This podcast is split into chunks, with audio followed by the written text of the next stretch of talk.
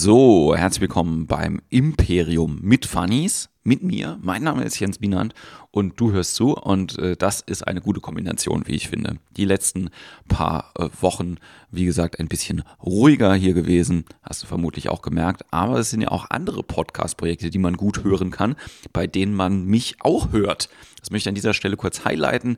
Ähm, ich weiß nicht, wer das mitbekommen hat oder nicht mitbekommen hat.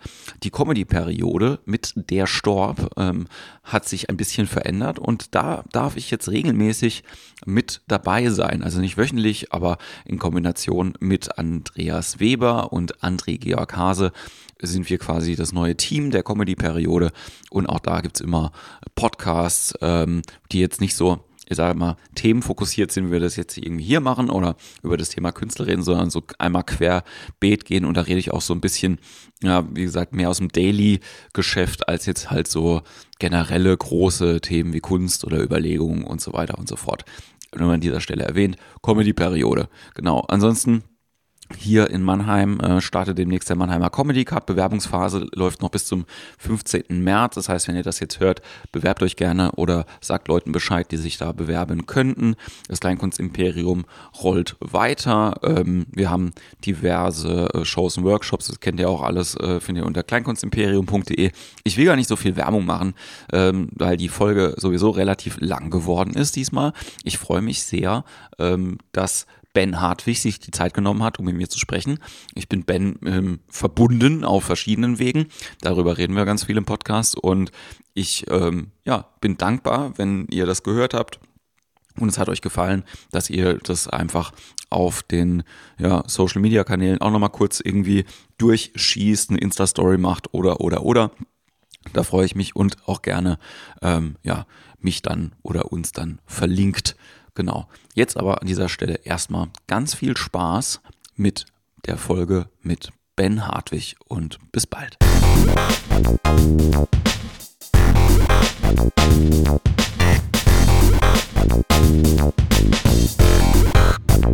Hallo, herzlich willkommen. Äh, ich freue mich sehr. Ich spreche mit Dr. Ben Hartwig.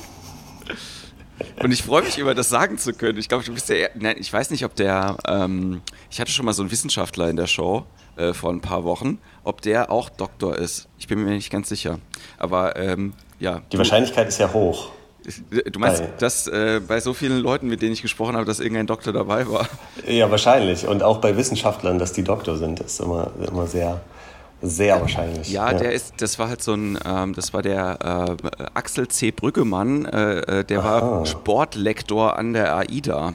Also ein sehr äh, belesener und schlauer Mensch. Aber ich glaube, der hat seinen Doktor noch nicht gemacht gehabt. Boah, jetzt hast du aber die Messlatte hochgelegt. Jetzt. Ja. belesen, belesen und schlau. Drunter belesen geht's heute und nicht. schlau, jetzt, ja. ja nein, ich freue mich, dass, äh, dass das A geklappt hat und B, dass wir äh, ein bisschen miteinander sprechen. Denn wir kennen uns eigentlich schon relativ lange. Ne? Also, ja, einige Jahre sind das schon, ja. ja. Genau. Ich habe ja. auch überlegt, wie wir, wie wir das so ein bisschen strukturieren können, um äh, dich vorzustellen und auch zu sagen, was du machst. Und ähm, ich glaube, wir fangen am besten wirklich da, äh, da an, wo wir uns kennengelernt haben. Und zwar muss das im Jahr 2012 oder 2013, das weiß ich leider nicht mehr, Weißt du das noch genau? Sehr, sehr wahrscheinlich 2013, glaube ich. Ja. Oder 2012, war 2012, ja. ja. Herbst 2012. Du, äh, siehst du, weißt ja. du das noch genauer als ich. Also auf jeden Fall haben wir uns kennengelernt bei einem Casting äh, des äh, Improvisationstheaters Die Springmaus. Ja? Das ist richtig, genau. Ja. Und ähm, ja, da haben wir äh, quasi zwei äh, lustige Castingtage miteinander äh, verbracht. Äh, Ende vom Lied war, du bist genommen worden, ich nicht. aus meiner heutigen Warte aus auch zu Recht. Ne? Also zu, auch zu Recht, dass du, äh, dass du da äh, reingekommen bist und äh, war, danke für die Blumen. Ja, war ja, ja, war ja dann auch äh, für mich. Ich habe dann auch überlegt, was passiert wäre, wenn die Springhaus Ja zu mir gesagt hätte. Ich glaube, ich wäre ähm, nicht in die USA gefahren und mir würde es mm. heute nicht so gut gehen, wie es mir heute geht. Also jetzt nicht, dass das ist da, aber es ist halt einfach, am, am, nee, man versucht ja auch immer äh, zu gucken, was, äh, was für Gründe gibt es denn halt für, für ähm, bestimmte positive oder negative Entscheidungen im Leben und das war auf jeden Fall Gutes gemacht zu haben, das Casting. Einfach auch, mhm. weil ich viele coole Leute irgendwie kennengelernt habe, mit denen man irgendwie immer noch so ein bisschen verbunden ist. Also mit dem das einen stimmt. mehr, mit dem anderen weniger. Ja, das geht mir auch so. Ja. Ähm, und äh, inso, insofern, aber da haben wir uns kennengelernt beim Impro-Theater. Genau, genau. Ich kam gerade von einer Weltreise zurück, ähm, habe mir eine Auszeit genommen davor und war tiefenentspannt bei diesem Casting. Es hat einfach sehr viel Spaß gemacht. Es waren tatsächlich ja zwei Tage und dann noch mal einige Monate ähm, Prüfungsphase quasi. also von den neun Leuten oder acht Leuten, ich glaube, da waren hunderte von Menschen, äh, die dann gecastet worden sind, äh, gab es dann noch eine zweite Phase, weil das war ja noch nicht, nicht für das Springmaus-Ensemble, sondern für ein Projekt. Ah, damals okay. ein Krimi-Projekt. Und, äh, und dann ging es weiter für mich für ja, die letzten sechs Jahre. Ja. Mittlerweile. Ja. Lustig, lustigerweise ist es ja auch, ich habe äh, quasi genau heute ähm, Selbstständigkeitsjubiläum auch sechs Jahre. Wow. Mhm. Herzlichen also, Glückwunsch. Ja, ich freue mich auch jedes, jedes Jahr, Anfang März, freue ich mich so, yes, noch ein Jahr überlebt, noch nicht im Knast, ist noch alles gut. Sechs Jahre ist auch schon der Punkt, wo man sagen kann, ja, äh, das funktioniert, was ich mache. Ja. Das glaube ich ja. Ich glaube, so die erste Grenze ist so zwei Jahre, wo 90 Prozent dann, dann aufhören müssen ähm, oder wollen. Und dann, glaube ich, nochmal für so fünf bis sieben, dann kannst du sagen, ich habe mein eigenes Business aufgebaut. Also du hast dein eigenes Business aufgebaut. Ich bin mir immer noch, ich bin mir immer noch nicht so ganz, äh, ganz schlüssig, ähm, wie die einzelnen, äh, wie die einzelnen Säulen dieses Business zu erklären sind. Aber das können wir ja nachher vielleicht noch ein bisschen äh, besprechen.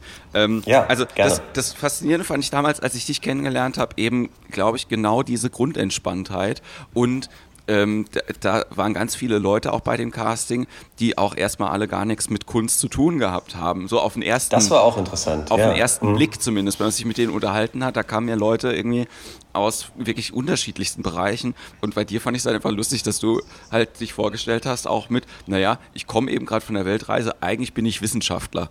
Ne? So. Was stimmt, du zu dem Zeitpunkt auch gemacht hast, weil du hast nämlich äh, dich mit welcher Wissenschaft beschäftigt? Äh, ich habe äh, Pflanzenbiotechnologie studiert und dann äh, im Bereich Epigenetik, Genetik promoviert. Ja, was liegt auch und, näher an der Kunst? Ne? Absolut, ja. Kenne ich kaum was, was näher dran ist. Ähm, ich habe lange auch überlegt, was ist der gemeinsame Nenner ne, zwischen äh, dem künstlerischen und dem wissenschaftlichen und ich glaube, es ist Neugier. Ja. Also gerade an dem, an dem Erschaffen, an dem Erforschen ähm, da, da finde ich so ein bisschen Gemeinsamkeiten, aber sonst ist tatsächlich nicht viel gemeinsam. Ich, ich merke gerade, ja. äh, dass, äh, und das passt ganz gut zu, äh, zu den Themen, die auch hier im Podcast äh, immer wieder auftauchen, dass eine weitere Gemeinsamkeit ist, ähm, ich, ähm, dass äh, Sachen geklaut werden.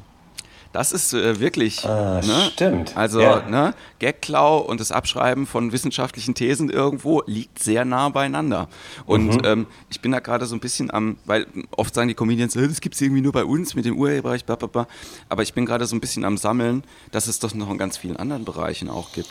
Das ist ähm, total richtig, ja. Das also, ist auch ein Problem, ja. Zum Beispiel ja. äh, bei, äh, bei Köchen gibt es das auch ganz viel. Ne? Also, dass du ah. zum Beispiel ganz schlecht Urheberrecht für ein Rezept ähm, zum Beispiel okay, ich habe gerade kurz Kirchen verstanden. Äh, äh, weiß ich nicht, keine Ahnung. Das ist ja aber auch lustig. Ne? So. Die haben unsere Religion geklaut. Ja. Nee, das nicht. Ähm, aber ich bin gerade, äh, da können wir ja. nachher nochmal drüber reden, weil ich frisch aus dem Kino komme und ich war, ich habe mir gerade hier Wise äh, angeguckt. Ich kann es ganz schlecht aussprechen Aha. mit äh, Christian Bale als Dick Cheney und ähm, was das so eine Randnotiz von dem Film einfach ist, ist, dass Dick Cheney halt mehr oder weniger schuld ist am IS. Aber das ist, ah, okay. da können wir wow. nachher nochmal drüber quatschen. Aber auf jeden Fall, bei, bei, ähm, bei meinem Bruder ist das passiert. Mein Bruder ist ja Koch und äh, dem ist ein Rezept geklaut worden. Nee. Mhm. Der hat in einem Restaurant. Und der, der hat das dann irgendwie, der, hat, der war im Restaurant und hat das im Menü gesehen. Äh, nee, der hat es im Kochbuch ja. gesehen von dem, äh, von dem wow. ähm, Koch. Hat er sein, also er hat mir auch zwei Bilder geschickt irgendwie äh, von dem von dem Foto, von dem Menü im Buch und von dem Menü, was er damals nee. gemacht hat. Und es das ist halt eins zu eins das Gleiche. wow. Aber wow, das Problem wow, ist halt, schreibst du dann so einen Zwei-Sterne-Koch an und sagst irgendwie, ey Dude, hör mal auf, machst du halt auch nicht. So. Nee, machst du nicht. Nee, er, Aber er du, nicht. Du, hast, äh, ja. du bist ja auch ein großer Verfechter des äh, Ideenübernehmens, äh, würde ich es jetzt einfach mal nehm, äh, nennen. Ne? Zumindest habe ich dich bei einem Live-Vortrag äh, gesehen, wo ich mit dir arbeiten durfte ähm, mhm. wo du genau das den Leuten gesagt hast, ne? so Ideen ja. mitzunehmen. Ja, ja. Ich glaube, ähm, das ist absolut okay und daraus entsteht ja auch Innovation. Ich glaube, es ist immer eine, eine Frage des, ähm, des auch äh, Referenzenangebens. Ja. Ähm, das heißt, wenn ich irgendwelches Material ausgebe oder nutze, dann ist es das Beste. Ich frage erstmal die Leute, die das kreiert haben ähm, und, äh, und gebe den, geb den Props dafür. Also sag, hey, das war, das war cool ähm, und das mache ich auch heute noch in Workshops. Ich sage halt, wenn es irgendwie geht, diese Übung kommt da und daher, wenn ich es ja. weiß. Oder ähm, diese Person hat das und das mitgegeben. Manchmal lege ich sogar dann Bücher aus von den Leuten ähm, und nehme die mit, weil ich finde, das ist ein wichtiger Aspekt. Aber im Prinzip klauen wir alle ja, ja. Ideen, dadurch, dass wir leben einfach. Wir, wir sind Kopiermaschinen. es wäre auch immer, es wär, ist es auch einfach äh, schwer, sich immer Sachen quasi äh, wenn ich sage, immer wieder neu ausdenken, dann will man sagen, ja, aber das macht man doch beim Improvisieren die ganze Zeit. Aber ja, ähm, ja. man macht es eben in so vielen Bereichen halt schon, dass es vielleicht in manchen Bereichen ein bisschen einfacher geht. Und ich habe hier lustigerweise gerade äh, ein Buch liegen, ich kann es dir nur in, den, ähm, äh, ah. in die Kamera halten. Äh, das heißt Show Your Work von Austin Kleon und er hat auch ein anderes Buch geschrieben. Und das heißt, Like an Artist. Ja, Style Like an Artist. Und ja. das ist äh, echt ein sehr, sehr, das, ich packe das auch hier in die Show Notes mit rein. Äh, dass man sich das mal angucken kann. Äh, ich finde beide, beide Sachen sehr, sehr gut. Vor allen Dingen das Lustige mhm. ist, ich habe dieses Show Your Work jetzt so vielen Leuten schon ausgeliehen und merke immer wieder, ich müsste selber jeden Tag eigentlich lesen. Ne? Also mhm. so selber nochmal auf dicke Hose machen ist dann wirklich was, was einem manchmal so ein bisschen schwer fällt. Das stimmt. Das stimmt. Und ich finde auch, das ist ja, das ist ja der Witz dabei immer. Wenn man was nimmt, was man woanders gesehen hat und man macht es selber, wird es automatisch anders ja. weil man selber ist. Es ist dann immer nur noch eine Frage, sagst du, dass du es irgendwo her hast? Und ich finde, da, wenn, wenn du es direkt irgendwo entnommen hast, finde, finde ich, sollte man das immer angeben. Und wenn das über 20 Ecken ist, äh, dann weißt du es ja auch irgendwann nicht mehr. Dann ist es eine sogenannte Doppelschöpfung irgendwann. Ähm, es kommt aus deinem Unterbewusstsein und du hast keine Ahnung, hast du das jetzt wirklich erfunden? Äh, ein Kumpel von mir hat mal gedacht, er hat Impro-Theater erfunden. Wie hat er das denn gemacht? Ja, die haben Theater gespielt und er hatte dann plötzlich die Idee, hey, lass das doch mal äh, ohne Text machen und einfach gucken, wie es weitergeht. Und äh, war tatsächlich der Überzeugung, er hat das erfunden. Und ähm, hat, er hat dann mit Erschrecken festgestellt, das gibt es ja schon. Und äh, das, das kommt, glaube ich, relativ häufig vor. Ja, und ich ähm, finde auch, wir können dann nachher nochmal ein bisschen ähm, bisschen auch dezidierter nochmal über, äh, über die Springmaus irgendwie auch reden und auch äh, über, die, über die Stellschraube, weil viele Leute hören äh, hier zu und die kommen aus dem Bereich Comedy und die können mit mhm. Impro-Theater immer so ein bisschen darüber anfangen, was ich erzähle. Ähm, ja. Ist aber, äh, ich muss mich mal anders hinkippen, damit ich das Handy aufladen kann.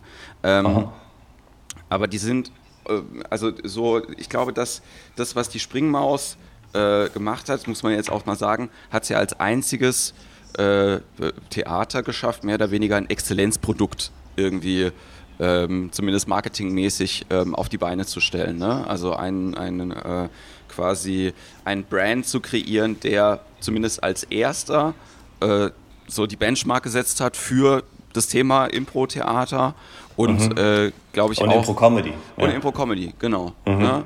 Also ich fand es irgendwie auch ganz spannend. Ich habe auch von ähm, von Bill Mockridge, äh, den, äh, den, kann ich auch sehr empfehlen, den Podcast, den er zusammen mit äh, seinem Sohn äh, Matthew gemacht ja. hat, ja. Ähm, wo er so ein bisschen erzählt, wie das irgendwie auch zustande gekommen ist. Ähm, aber vielleicht kannst du ein bisschen ähm, was darüber auch erzählen, wie du äh, zu Impro gekommen bist und dann schließlich halt irgendwie, wie das dann für dich da auch war, bei dem Casting dann mhm. da zu sein und für die zu spielen. Ja. ja, sehr gerne. Also bei mir war es so, dass ich als Zwölfjähriger äh, schon immer Theater gespielt habe und das war in diversen Gruppen, äh, zuletzt dann auch in einer, in einer, plattdeutschen Gruppe, weil ich aus dem Norden von Deutschland komme. Ähm, und ich habe mich da ziemlich reingehangen. Ich habe da auch ein Tandem mit meinem Opa gemacht, um Plattdeutsch zu lernen. Und äh, das war immer eine große Leidenschaft von mir. Doch als ich bei den Schauspielschulen war, um mich vorzustellen und Schauspieler zu werden, mit 18 war es, glaube ich, da bin ich nicht genommen worden, und der Grund war zweimal bei den Vorstellungen, dass ich improvisieren wollte und nicht durfte. Okay. Ich habe nämlich, ich hab nämlich vor Nervosität den, den Text vergessen und habe einfach weitergemacht und äh, wurde angehalten. Und dann habe ich gedacht, das ist ja blöd, dass man immer auf jemanden hören muss. ähm, und habe mich für ein Studium eingeschrieben und auch gleichzeitig mein erstes Impro-Theater angefangen. Das war in Hannover damals noch, äh, die fünfte Dimension. Und das gibt es auch heute noch. Die haben ein Jubiläum gefeiert äh, vor ein paar Jahren, ich glaube zwei Jahre ist das schon her. Neulich, da war ich da. Und dann ging das immer weiter. Für die ersten vier Jahre hatten wir einfach eine Trainerin, die Schauspielerin war. Ja. Es kam sehr viel aus dem Schauspiel, aber da haben wir auch schon immer Comedy gemacht. Und viel Impro-Theater kommt ja auf, über Sketche und kommt aus den Sketchen. Also wenn man sich damit beschäftigt, dann äh, ist eine Wurzel in den USA und da waren es Sketch-Theater, die Improvisationen dazu genutzt haben, neue Sketche zu kreieren, die Compass Players. Und äh, das war mir völlig fremd. Ich habe immer gedacht, wir, wir bauen jetzt die Sketche in, im Moment, was äh, oft schiefgegangen ist, ja. auch, auch ganz schlimm war manchmal und äh, dann irgendwann ganz toll wurde und schließlich zu meinem Lebensinhalt. Ja. Aber es ist ganz spannend irgendwie, wie hast du dich denn, also äh, äh, dann hast du quasi ähm, diese Wissenschaftskarriere auch nur angefangen, in Anführungszeichen, weil das andere irgendwie nicht geklappt hat? Also. Interessante Frage. Ich glaube, ich habe erstmal nach Studienmöglichkeiten gesucht, weil ich äh, ausziehen wollte, auch von zu Hause. Ich wollte ja. ähm, noch was anderes sehen, weg und habe mich für, für sehr viele verschiedene Sachen interessiert. Und das Studium hat mich interessiert, weil ich davor schon viel gereist bin und es war ein internationales Studium, also Vorlesungen waren noch auf Englisch und ich habe mich auch schon immer irgendwie für den Planeten und, und, und uns als Spezies darauf interessiert. Und es hat mich äh, dann gepackt. Aber es, hat, es war nie nur eine Sache. Es war immer beides da über ja. viele, viele Jahre. Ja, also über viele Jahre tagsüber in der Uni oder später im Labor und abends auf der Bühne. Also und dann ähm, hast du quasi bei der fünften Dimension irgendwie lang gespielt, aber wie, wie macht man das dann, wenn man quasi dann so unterwegs ist, zum, mhm. also das lebendig zu halten? Uh, meinst du in der Welt unterwegs? In der Welt unterwegs und äh, ja. generell halt irgendwie, ne? Also ich meine, ja. du hast halt einen scheiß Doktor, weißt du? Also es ist jetzt halt nicht nur so, es ist halt nicht nur so, dass du, äh, dass du, äh, dass man quasi sagt, ja okay, ich besuche jetzt halt irgendwie die Vorlesung und dann komme ich halt irgendwie nach Hause und dann ist es halt irgendwie, dann kann ich mich um das kümmern, was ich halt wirklich irgendwie machen möchte, sondern mhm. das, ich erlebe dich ja auch als jemanden, der ähm, äh, ich sage jetzt mal, dass sie jetzt nicht nur so nebenbei gemacht hat, sondern wirklich als ja, so, so, zwei Leidenschaften auf jeden Fall. Das stimmt. Halt ich habe nie gedacht, genau, ich habe nie gedacht, dass ich mit Comedy Geld verdienen kann. Das, das war völlig außerhalb meiner Denke. Es, war, es hat mir einfach wahnsinnig viel Spaß gemacht und das, was ich da gelernt habe, war, alles mit Leidenschaft zu machen. Ja. Und wenn ich was gemacht habe, auch wenn es im Labor war, ich, hab, ich, war, ich stand da hundertprozentig dahinter und habe auch nie gedacht, dass Impro-Comedy eines Tages ein Lebensinhalt sein könnte. Aber ich weiß noch genau den Tag, als ich zum ersten Mal bezahlt worden bin dafür und es nicht glauben konnte. Das war, das war einfach so absurd, weil ich bin dann äh, nach Köln gegangen zum Promovieren und auf einem Workshop habe ich jemanden kennengelernt aus Münster, der ein professionelles Theater geführt hat, auch viel im Businessbereich, das Placebo-Theater. Und da, da habe ich noch äh, in einer Gruppe in Köln gespielt, bei den Taubenhauchern, und bin dann über das Placebo-Theater zu einem Gig gekommen. Und bei dem Theater war auch eine Comedian, äh, Lisa Feller. Ja. Äh, die, die auch einigermaßen bekannt ist mittlerweile und damals auch schon war. Und äh, die hat, wenn ich das noch richtig in Erinnerung habe, auch mitgespielt in diesem Comedy-Club. Mir war das alles gar nicht bewusst. Und dann wurden mir 100 Euro in die Hand gedrückt und ich konnte es nicht fassen. Es war einfach so, also es war einfach unglaublich, dieses Gefühl, dass ich einfach nur Spaß hatte die ganze Zeit gerade und dafür Geld bekommen habe. Und jetzt ist es so, wenn man dir 100 Euro in die Hand drückt, dann kannst du es nicht glauben, wie man sich erdreistet. glauben. nur 100 Euro. ja, mittlerweile höre ich auch äh, von, von Schauspielkollegen, die zum Teil für 45 Euro irgendwo hinfahren und spielen und die Fahrtkosten noch bezahlen müssen. Ja. Und äh, das ist tatsächlich ein großes Glück gewesen, dass ich nicht äh, verstanden habe damals, dass Schauspiel und, und Impro-Comedy in unterschiedliche Sparten fallen. Ja. Dass Entertainment einfach viel besser bezahlt wird in Deutschland als klassisches Schauspiel. Und es gibt einfach auch viel mehr Schauspieler natürlich. Das, das liegt wahrscheinlich äh, auch daran. Das, ja. das stimmt. Ich merke das auch immer wieder bei, äh, wenn ich erkläre, was ich hier mache, so kleinkunstmäßig und so. Und das ist immer so ein kleiner Satz, den ich am Schluss von meinen Sachen halt irgendwie schreibe, dass ich schreibe, alle alle äh, Aktivitäten werden komplett durch Eintrittsgelder finanziert. Wir haben keine Sponsoren, wir haben keine Förderer, wir haben keine, wir sind nicht auf äh, staatliche Unterstützung angewiesen. Und das finde ich eigentlich äh, halt immer ganz krass, so dass wenn man mit Schauspiel zu tun hat, dass man sich direkt mehr oder weniger in die Arme von Vater Staat halt irgendwie begeben muss und halt irgendwie in der ganz krassen Bürokratie halt irgendwie ist, die automatisch schlecht bezahlt ist. So, wo ich halt mhm. irgendwie auch denke, es ist auch immer so ein, die, ich meine, es ist natürlich schön, dass wir, äh, dass wir eine Gesellschaft haben, die Kunst äh, auch unterstützt, auch, ne, wo man dann halt irgendwie auch sagt, hey, wir leisten uns jetzt, mein Lieblingsbeispiel ist immer das Nationaltheater in Mannheim, halt so einen mhm. großen Theaterbetrieb, äh, halt irgendwie mit einem eigenen Ballett, mit einem eigenen mhm. Äh, äh, Symphonieorchester, mit äh, einer eigenen Opernausrichtung und so weiter. Und dafür nehmen wir halt jedes Jahr 50 mhm. Millionen Euro in die Hand. So, das aber halt irgendwie für die freie Szene Anforderungen halt irgendwie so um die 500.000 Euro, wo sich dann quasi 40 Gruppen drum prügeln müssen. So, das ist halt für mich so ein bisschen irrwitzig, weil ich halt immer denke so, ja, es halt, es sind halt eigentlich genauso viele Leute, ja, mhm. für einen Bruchteil vom Geld, die halt äh, das mit einer anderen mit einer anderen Risikobereitschaft halt irgendwie auch machen. Ne? So, ja. Also dass da ja. jemand, äh, wie soll ich sagen, eine staatliche Ausbildung halt genossen hat, auch als Schauspieler und dann dementsprechend auch später für den Staat arbeitet. Hm? Das liegt ja nah, eigentlich nah beieinander, aber irgendwie ist, die, ist der Schritt bei vielen Leuten nicht so bewusst, wenn sie halt irgendwie sagen, mm. ich möchte das gerne machen mal irgendwann. Ne? Mm. Also ne, du hast schon recht mit den Sparten und äh, ich muss auch sagen, ich bin ganz froh, dass es äh, ähm, dass es so ist. Ja, und ich merke ja auch irgendwie, du arbeitest ja auch in Corporate äh. Jobs ganz viel, da können wir auch noch, noch ein bisschen drüber sprechen. Und ich merke halt immer wieder, die bezahlen natürlich halt irgendwie auch besser, aber ich habe auch manchmal das Gefühl, es ist die größere Wertschätzung, weil eben auch dementsprechend äh, Leute merken, ich bezahle mehr dafür, also kriege ich halt irgendwie wirklich auch was da, äh, dafür. Mhm. Oder ich, ich nehme mir selbst aus so Kleinigkeiten wie einem Klatschkreis für mein persönliches Leben jetzt halt ja. irgendwie mehr raus, ja. als wenn ich quasi ähm, eine subventionierte Wagner-Opernkarte halt irgendwie für 90 Euro mir halt irgendwie äh, gönnen kann. In Anf also weißt du, ja, was ich meine? Ja. es ist ein bisschen so, ne? Was, was nichts kostet, ist nichts wert, ist dann so die Denke. Und äh, ein Freund von mir sagt oft, if you only pay, if you, if you only pay peanuts, you only get monkeys. Ja. Ähm, aber das, das, ja, beides, beides stimmt nicht immer und auch stimmt nicht in jedem Kontext. Ich merke das aber selber bei mir. Ähm, meine Frau und ich waren Hamilton angucken, das Musical in London. Ja. Und die Karten sind halt sauteuer. Sind halt wirklich teuer und die spielen zwei Shows am Tag zum Teil. Und ich bin mit, schon mit so einem Gefühl dahin gefahren von, es wird geil und äh, auch mit einer relativ hohen Erwartung natürlich, aber gleichzeitig auch so ein, oh, ich habe das Geld jetzt in die Hand genommen, jetzt, jetzt wird es auch einfach eine Genusszeit. Ja. Und, äh, und diese, diese Gedanken gehen mir dann oft durch den Kopf.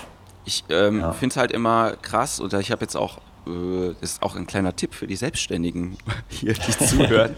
Nein, was ich angefangen habe, ist, ähm, wenn ich äh, Sachen anbiete, die günstig sind. Ne? Mhm. Also passiert ja halt ab und zu, dass man mhm. irgendwie sagt, wir machen ein nettes Projekt und so weiter, dass ich aber den eigentlichen Preis mit auf die Rechnung schreibe. Also selbst wenn mhm. ich irgendwo was umsonst mache, dass ich eine Nullrechnung verschicke manchmal. Ah, das ist ziemlich schlau. Also mhm. einfach damit die Leute nochmal sehen, was sie da kriegen und was ja. sie eigentlich dafür bezahlen müssten. Und es mhm. geht jetzt halt irgendwie nicht darum, halt irgendwie zu sagen, ey, ich mache einen absoluten Sonderrabatt, sondern einfach nur mal zu sagen, ey, keine Ahnung, Tagessatz Trainer für irgendwas, äh, 850 Euro koste ich jetzt halt nur 50 Euro, weil das mein Benefit ist, den ich mhm. dir halt irgendwie mitgebe. So. Aber das halt für einen selber auch ganz gut ist, weil man dann die eigene Arbeitsleistung so ein bisschen besser A, justieren kann und irgendwie nicht das Gefühl hat, so, äh, ich arbeite die ganze Zeit und irgendwie kommt mhm. in der Mischkalkulation zu wenig dabei rum. Woran liegt es denn? Ja? ja und manchmal ja. liegt es halt einfach daran, dass man es sich selber nicht bewusst macht. Und was mir auch aufgefallen ist, ähm, eine, eine Schwierigkeit, den, die, die viele Kollegen und ich selber auch ähm, immer noch manchmal habe, ist den, den, den Preis zu nennen. Ja. Ja, ist ja auch schwierig. Und zu sagen, das ist das wert jetzt. Ja. Und besonders, wenn man, äh, aber was ich festgestellt habe, ist, wenn man relativ tief einsteigt, ist es schwer, dann nochmal hochzugehen. Andersrum geht es immer. und äh, äh, natürlich kriegt man dann auch manchmal Nein zu hören, aber das ist, das ist immer diese, diese Angst vor der Zurückweisung oder diese Denke, ich muss ja alles machen und alles mitnehmen. Und mein Tipp ist da, das habe ich auch gemacht. Ich war zum Teil in fünf Impro-Gruppen zwischendurch und ja. habe wirklich alles gespielt und bin fast nie dafür bezahlt worden.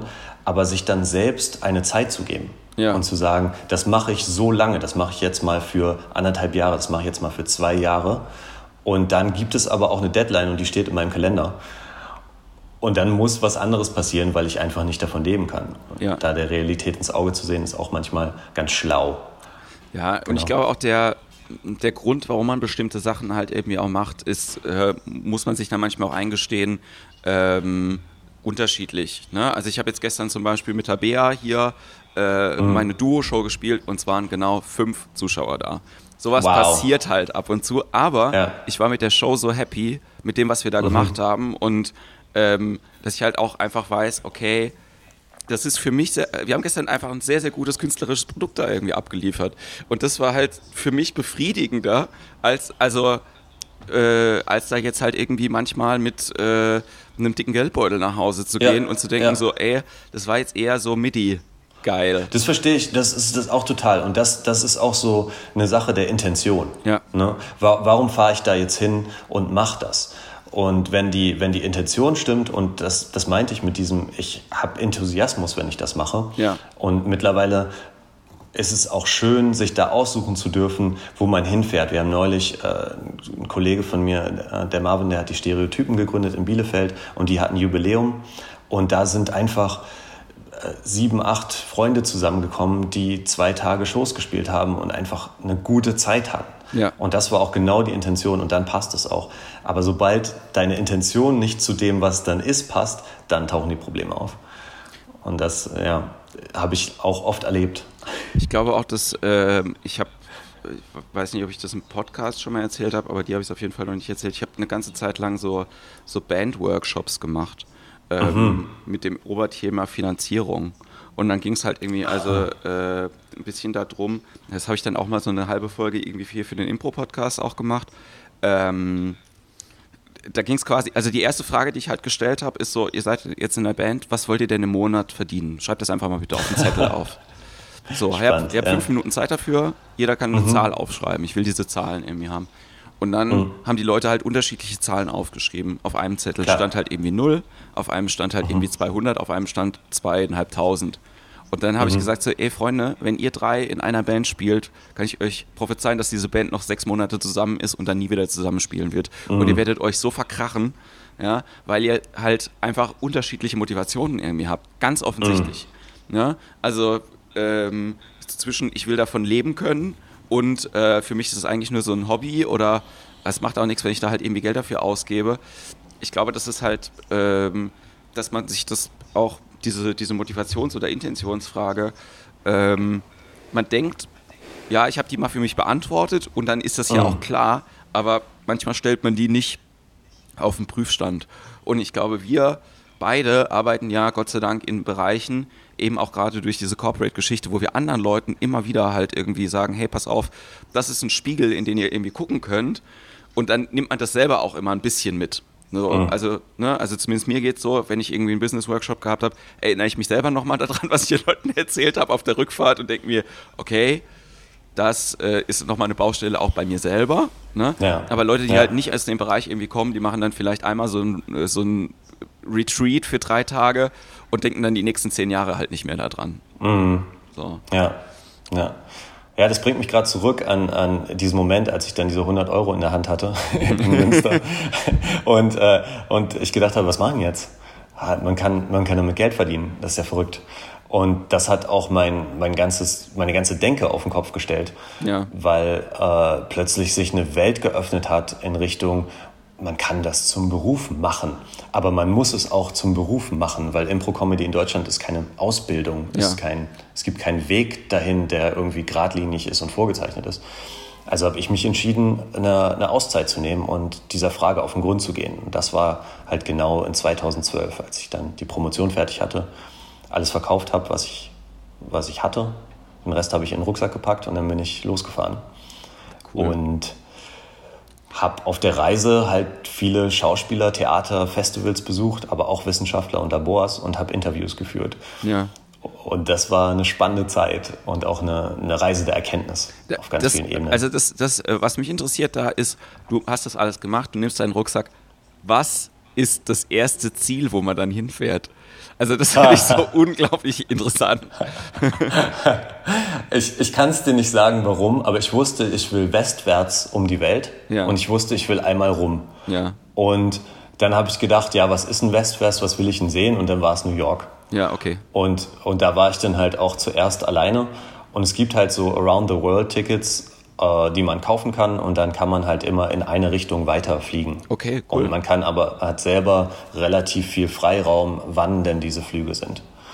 Und äh, auch weiterfahren. Und dann ging die Reise halt von New York über Seattle. Ja. Und New York, weil ich da auch äh, die Theaterszene kennenlernen wollte und wissen wollte, wie ist denn das, da so in der Stadt zu sein. Und ich hatte über einen Gefallen, den ich einer Freundin mal vor vielen Jahren getan habe, einen Kontakt, einen Menschen, den ich nicht kannte. Mhm. Und der hat in der Wall Street gewohnt, okay. weil der Broker war. Und der hat äh, sein Apartment zur Verfügung gestellt, der war da auch.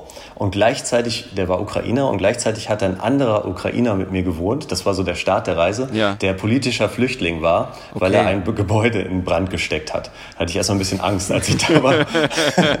und dachte so, wow, was für eine Reise. Ich habe mir aber vor der Reise auch vorgenommen, zu ganz vielen Sachen Ja zu sagen, ja. was mich auch in gefährliche und interessante Situationen gebracht hat.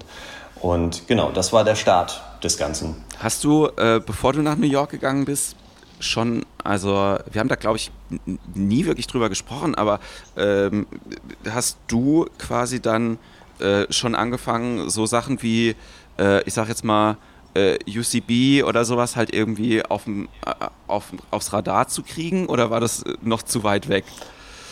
Nee, ich habe dann immer ins Internet geguckt und geguckt, was gibt es für Shows. Ja. Und bin dann da einfach vorbeigegangen. Okay. Ich wusste auch nicht, wer bekannt oder berühmt ist und das UCB-Manual kannte ich nicht oder die, die Spielweise auch nicht. Ich habe dann einiges in New York gesehen und es hat mir nicht so gefallen. Okay. Ähm, das lag aber wahrscheinlich auch ähm, an meinem Geschmack und, und, an ähm, vielleicht auch an den Shows. Ähm, es war halt sehr ja, sehr wenig geschichtenlastig und sehr relativ flach. Also es war viel Straight Line, Funny Line, Straight Line, Funny Line. Ja.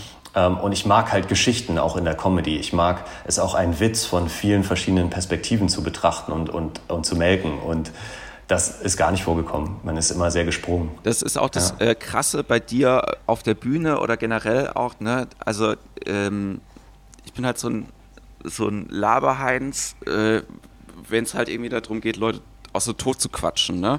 So, ich glaube, ich habe eine ganz gute Deswegen machst du einen Podcast. Deswegen mache ich einen Podcast. Nein, ähm, aber also auch so eine Präsenz. Aber was halt krass ist, so, dass du halt auch schaffst, einfach so, äh, ich sag jetzt mal, jederzeit so einen ernsten Moment halt irgendwie äh, reinzukriegen. Und das meine ich jetzt gar nicht im Sinne von, dass es dann traurig oder so wird, aber dass man dir, man nimmt dir die, die Story halt eigentlich immer ab.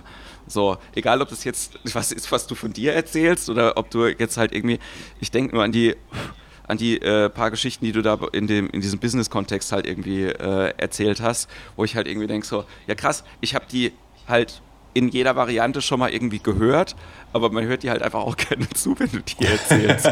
ich würde mir das auch wünschen für das Ende vom Podcast, dass du noch eine erzählst, dass die äh, Hörer das ja, so, sehr gerne. so ein bisschen, gerne. so ein bisschen irgendwie mitkriegen. Aber also auf jeden Fall, New York war so mittel dein Ding. Aber ich ja, es, es, war, es war natürlich sehr spannend ne, und aufregend. Ich habe da auch eine alte Freundin besucht, die Naho ist Fotografin. Die hatte ich mal 99 kennengelernt durch einen Schüleraustausch, ja. Okay. Und die ist Japanerin und lebt mittlerweile in New York. Also es war eine sehr spannende und kulturell auch interessante Reise. Ja. Und äh, künstlerisch hat mich das aber nicht so ja, vom Sockel gehauen irgendwie, äh, vom Hocker gehauen. und äh, sagt man. Ne? Und dann bin ich weitergefahren nach Seattle und das war eine ganz andere Welt wieder, weil es mhm. da ein sehr ja, alteingesessenes äh, Impro-Theater, Comedy-Theater gibt, Um, und Sag den Namen kurz, damit die Leute auch immer so ein bisschen schlauer Ja, da, da, ich überlege nämlich gerade, das wird geführt von Randy Dixon und mir fällt gerade der Name nicht ein, aber ähm, es Ja, googelt Randy Dixon, das reicht auch eigentlich. Googelt Randy Dixon, schaut kurz nach. Ich habe im Green Turtle Hostel gewohnt, das weiß ich noch, und es hat eine Kaugummiwand. Also wenn ihr Kaugummiwand und Randy Dixon eingibt, dann kommt ihr aufs Theater. und ich war da äh, für, für ein paar Tage und das war sehr schön. Äh, es war auch künstlerisch sehr schön, weil ich direkt mit den Schauspielern dort arbeiten konnte und mit den Comedians. Ja.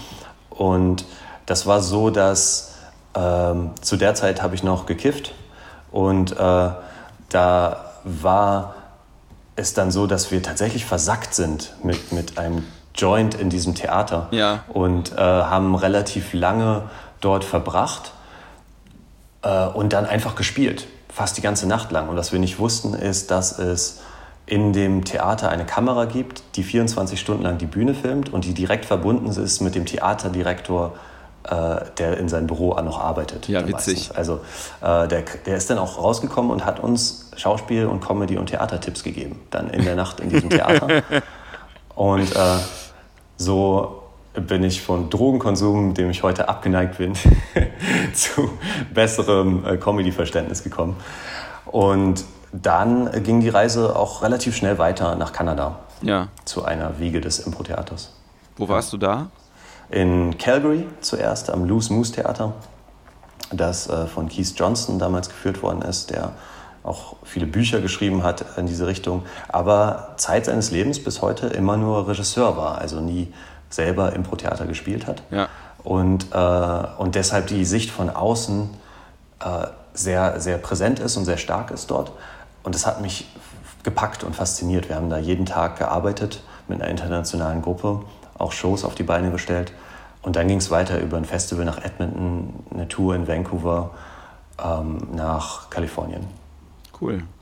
Das, ja. Äh, sehr, mir war das gar nicht, ich, hab, ich, hab, äh, ich hab, bin gar nicht davon ausgegangen, dass du westwärts gereist bist. Ich habe immer gedacht, ne, wenn jemand sagt Weltreise, ah. man denkt immer zuerst daran, Leute nehmen Rucksack und dann ab nach Bali, Bangkok. so irgendwie. Stimmt. Ne? Ja, also irgendwie ja. geht man nie davon aus, dass irgendjemand in die, in die Richtung äh, startet, wenn man sagt Weltreise, sondern dann äh, irgendwie in die andere, in die andere Richtung geht. Ja, aber äh, äh spannend. Also Mhm. Wie lange warst du dann äh, quasi auf dem, auf dem Kontinent? Auf dem Kontinent war ich schon drei Monate, glaube ich, auf ja. jeden Fall. Ja. Und dann ging es weiter nach Australien und dann nach Asien. Ja. Genau. Ja. Südostasien, aber auch China und äh, geendet ist das Ganze dann in äh, London bei den Olympischen Spielen. das ist ein guter, gutes Finale. Also so, ne? Sehr, sehr gutes Finale, also, dass genau. man irgendwie denkt so, ja, ja. Äh, wie, wie könnte es denn groß enden? Das auf jeden genau. Fall. Auf jeden Fall sehr, sehr, sehr, sehr, schön. Ja. Ich muss auch sagen, dass es so, ähm, äh, so Großereignisse, ähm, ich war, das muss ich überlegen, wann war das denn? Ich glaube 2000 war ich das erste Mal auf der Expo in Hannover. Mhm. Und ja. ähm, das war der Wahnsinn damals, als ich das irgendwie äh, äh, mir angeguckt habe. Und dann war ich äh, nochmal in äh, Mailand jetzt vor ein paar Jahren auf der, mhm. Äh, auf der Expo. Und manchmal sind so, sind so ähm, also ich bin jetzt nicht generell halt irgendwie so ein Fan für so Sachen, wo keine Ahnung, das auf irgendwie hunderttausende Besucher halt irgendwie ausgerichtet ist.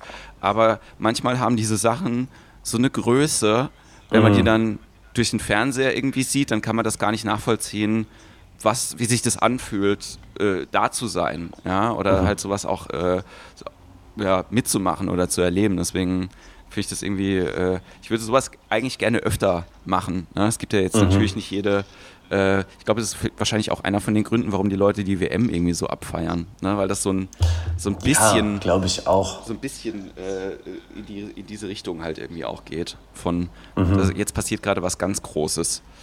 Ja, ja, ich bin Teil einer Bewegung und, äh, und das ist ja auch mit vielen Ritualen dann oft verbunden. Ja. Das finde ich auch interessant. Es gibt ja auch viele Rituale in der Comedy oder beim, beim Impro-Theater, die viele, viele Menschen überall auf der Welt gleich durchführen. Und das überrascht mich dann immer wieder. Ja, es ist, glaube ich, wir haben wahrscheinlich einfach Dinge, die uns, die uns verbinden. und die überall funktionieren. Ich, ich fände ja, ich fände es ja ganz spannend, so, ähm, vielleicht weißt du da ein bisschen mehr auch als ich.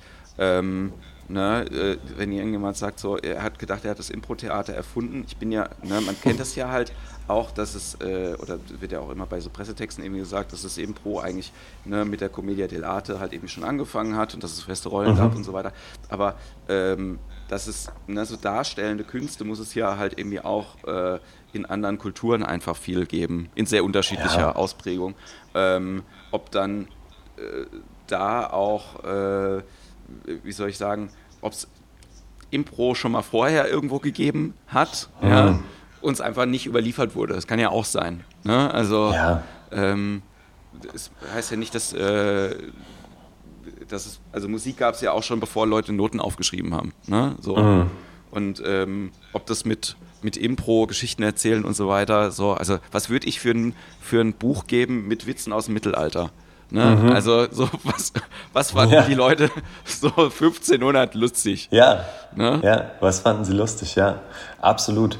Ähm, ich ich glaube, also für mich ist, ist Impro an sich, Impro-Theater ist kondensiertes und präsentiertes Leben und deswegen glaube ich, dass es, dass es jedem relativ nahe ist und das sieht man ja auch in der Comedy oder sieht man bei Gesprächen, die lustig laufen, da machen wir auch manchmal Jetzt gab es eine Glocke. Alles gut. Machen wir, machen wir auch manchmal Gesten, äh, mit denen wir uns selber darstellen in der Vergangenheit. Und wir erzählen eine Geschichte. Und weißt du, und dann war ich da und habe das und das gemacht. Und wir zeigen diese Geschichte mit unseren Händen. Und das ja. ist für mich auch ein kleines Impro-Theater, wo wir als Person zurück in der Vergangenheit springen und und das präsentieren und einfach die kondensierte Geschichte rüberbringen. Das macht auch jeder Comedian im Prinzip. Das ist dann wird es, kann es feingeschliffen werden und kann in, eine, in ein Set oder in ein, in ein Sketch übergehen. Aber ich finde es auch, ich finde es, einerseits finde ich es eine großartige Methode, um solche Dinge zu kreieren, Sketche und Sets. Und andererseits ist es auch ein, ein, ein toller Moment, den ein Zuschauer immer wieder auch wiedererkennt, wo er sich wiedererkennt, wenn man sowas auf der Bühne sieht. Ja. Ja, ich glaube, ich glaube auch, dass ähm, das Impro, mh, hm, ja, wie, du hast es vorhin ja gesagt, ne, dieses Straight Line, Funny Line, Straight Line, Funny Line. Ähm, mhm. Die Möglichkeit, die man hat, sind sehr unterschiedlich. Und deswegen ist ja äh, meine, äh, ich, ich, will es nicht Aufgabe oder halt irgendwie Mission halt irgendwie nennen, aber vielleicht so ein bisschen so, ich mach's mal kleiner, das fällt mir mal leichter. Meine Quest ist ja so ein bisschen ähm, Leuten, die schon Impro-Theater spielen, ähm, so ein bisschen aufzuzeigen, was noch damit geht. Ne? Also mhm. so, ich glaube, äh, über den Podcast habe ich das irgendwie schon so ein bisschen halt irgendwie geschafft. Durch die Shows schaffen wir das jetzt irgendwie so ein bisschen. Ja, ähm, weil ich so, bei, mir war das ja äh, so, als ich dann in den USA war, ich war so beleidigt mit der deutschen Szene, dass ich halt irgendwie mhm. gedacht habe, so, äh, warum gibt es denn all diese Infos und ich habe die nicht? Weißt du? Also. Mhm was ist denn, habe ich was falsch gemacht? Ja, habe ich mich mhm. nicht irgendwie richtig äh, gekümmert oder Gekümmert? Ja, ja, ja wirklich. Ja. Ja, oder habe ich, äh, aber irgendwie habe ich dann auch gemerkt, seitdem ich dann wieder da war, nee, das äh, liegt einfach daran, dass es wenige, zum Beispiel Herald-Workshops irgendwie gibt in Deutschland. Ja. Geht, ja. sind ganz wenige. Es wird ja auch nicht gespielt. Ne? Mhm. Und, äh, und ich denke dann halt irgendwie, du, ich habe den jetzt dreimal angeboten, jetzt reicht es aber auch inzwischen. Aber eigentlich es, stimmt das nicht. Eigentlich müsste ich ja irgendwie sagen, so, hey, äh, ich bin halt inzwischen einer von wenigen, nenne ich jetzt mal so, einfach weil ich die Form komplett kann. Äh, Experten, zumindest für dieses Thema, sofern wie es halt irgendwie geht. Einfach nur, also ich, nicht weil ich nur den Workshop gemacht habe, sondern einfach weil ich zwei Jahre lang nichts anderes irgendwie im Kopf gehabt habe, als okay, mhm. ähm, da ist halt noch mehr und ich will das jetzt halt irgendwie rauskriegen. Ja, und ich mhm. glaube, Impro ist halt deswegen auch so spannend, weil ähm, ne, du hast gesagt, man kann es eben, es gibt keine Ausbildung dafür, das stimmt, ja, aber ich finde, man kann es sehr gut studieren. Ja? Das stimmt auch, ja. Ja. Also das ist so ein bisschen wie, wie, wie ganz früher, ne? als, man, als man auf die Walz gehen musste, ja, genau. um, um ein Handwerk zu lernen. Und, und ähnlich kann man auf so eine, eine Comedy-Walz gehen und einfach viele Leute auf der Welt besuchen und dann ganz unterschiedliche Dinge erfahren von denen. Zum Beispiel, als ich in China war und mit Beijing Impro gespielt habe, da war das ganz nah an der Stand-up-Comedy. Ja.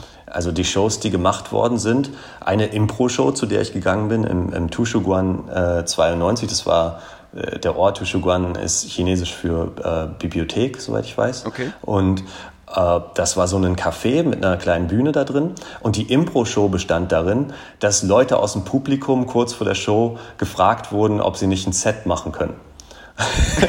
also das war, das war so der, der, der Impro-Anteil und der Rest war dann, Leute sind auf die Bühne gegangen und haben Stand-up-Sets gemacht. Äh, der einzige Impro-Anteil war, man wusste nicht, wer es ist. Okay. Und, und das, war, das war auch eine spannende Erfahrung. Und dann, dann haben die natürlich auch äh, bilingual ganz viel gemacht, mit, mit Sprache ganz viel gespielt. Und das fällt mir auch immer wieder auf. Es macht, es macht Sinn, auf so eine Comedy-Walz zu gehen und sich andere Sachen immer wieder anzuschauen. Ich bin jetzt sehr, sehr viel in Belgien. Ja. Hier, hier hat gerade ein neues äh, Theater aufgemacht, wo jeden Abend ein bis zwei Shows stattfinden. Und da gehe ich jetzt viel gucken, wo hm, jetzt morgen Abend zum Beispiel ist, ist Solo-Impro. Ja. Und äh, das interessiert mich auch sehr, weil es auch wieder so eine so, so Dinge verbindet, wie beim Stand-up bin ich alleine auf der Bühne, beim Impro eigentlich nicht. Ja. Und wie, wie machen die Leute das? Was, haben, was nutzen die für Techniken, um Humor zu transportieren? Ja, also ich Ja. würde auch gerne mir mehr so Solo-Shows angucken, ehrlich gesagt. Also Mhm. so Solo-Impro-Shows. Äh, weil das, was ich quasi, wenn ich Stand-up äh, mache auf der Bühne oder in meiner Solo-Show, habe ich ja auch Impro-Elemente halt irgendwie mit drin, aber sind im Prinzip äh, Games, die ich alleine halt irgendwie spiele. Ne? Also Zettelspiel oder äh, Genre. äh, Geschichte oder so, aber klassische Game-Struktur. Spannend finde ich es halt irgendwie, wenn du da ein bisschen rausgehst aus der Struktur und dann halt irgendwie, also ich bin da immer noch so ein bisschen selber auf der Suche, ähm, wie man es schafft, andere Formate äh, reinzupacken, die trotzdem 100% Comedy sind, ohne dass sie äh, diese gamige Sache halt irgendwie haben. Weil ich glaube, das ist wirklich, das wäre so die Meisterleistung, ne? wenn du es wirklich irgendwie schaffst, ähm, so lustige äh, lustige Formatsachen auf die Bühne zu bringen, weil es wird, also ich glaube, das kriegt man schon hin, alleine auf die Bühne zu gehen, weil man improvisieren kann und die Leute für eine Stunde unterhält, zum Beispiel durch verschiedene Figuren oder Geschichten oder so. Aber ich wüsste halt auch, dass es eher eine Theater- bzw. Performance wäre, Passiert ganz schnell, ja klar. als ähm, nur witzig. So. Ja, Ne? ja. Da schließt sich ein bisschen der Kreis zur Springmaus, es gerade nämlich in der Springmaus passiert ist, dieses äh, UCB-hafte Ja. äh, Upright Citizen Brigade äh, Idee von Comedy und die nutzen ein Tool, eins von vieren, was ich immer wieder in der Improvisation nutze und das ist die Superdefinition. Also dahinter steckt die Frage, wenn das wahr ist, Ja. was ist auch wahr und dieses Erhöhen und immer mehr machen von einer Idee und das ist wieder sehr nah an Sketch-Comedy. Ja. Und damit hat die Springmaus ja auch damals angefangen. Also es war gar kein Impro, Impro-Theater, sondern es gab einfach immer eine, eine feste Zeit von etwa einer halben Stunde für einstudierte Sketche. Okay. Und, und die zweite Hälfte war dann improvisiert. Und genauso haben es die Compass Player in den USA auch gemacht. Und die Impro-Sachen wurden dann immer wieder genutzt, um neue Sketche zu kreieren. Ja. Und, äh, und, das, und dieses Instant-Sketch kreieren, das ist ein Brett. Das ist wirklich schwer. Äh, da, das geht wahnsinnig oft schief, auch, auch in, den, in den Proben. Und es kommen ganz schlimme Sketche dabei raus. Aber Ja. hin und wieder findet man so ein Körnchen Gold. Und das, das ist auch mein Gefühl beim Harold, den du vorhin erwähnt hast. Ja.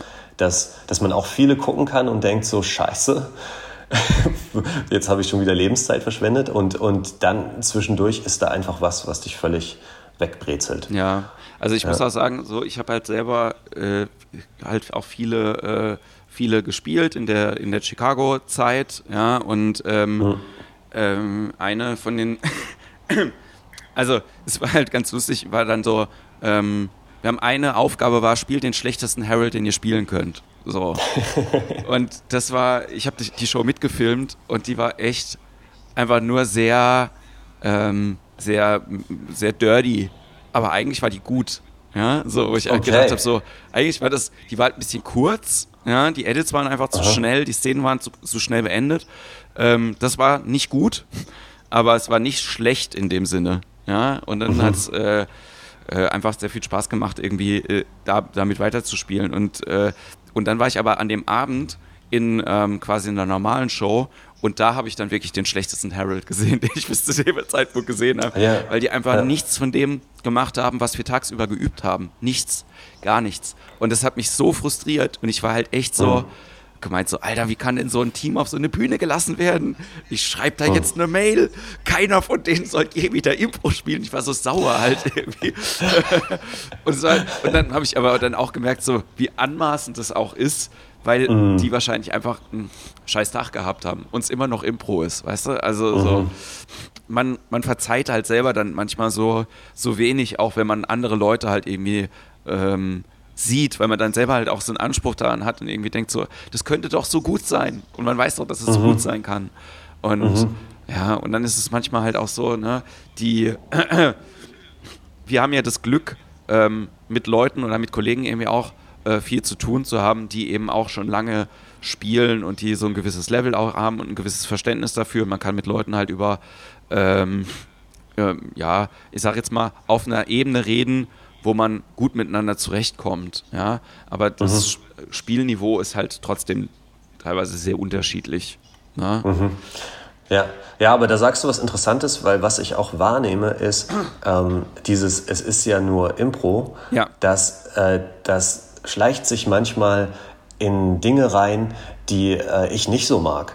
Nämlich äh, manchmal kommt man zu einer Show und Leute haben dafür bezahlt und es ist keine Zeit dafür da, die Show einmal durchzusprechen. Ja. Äh, also die ist einfach nicht vorgesehen, dass man einmal kurz die Moderation durchspricht, dass man einmal kurz guckt, wie verstehst du dieses Game ja. oder diese Art Szenen zu spielen überhaupt. Und dann kommt es manchmal vor, dass man auf der Bühne ist und dann erst rausfindet, wie der andere tickt oder denkt über das, was man eigentlich zu tun hat. Ja. Und das führt immer zu Irritationen.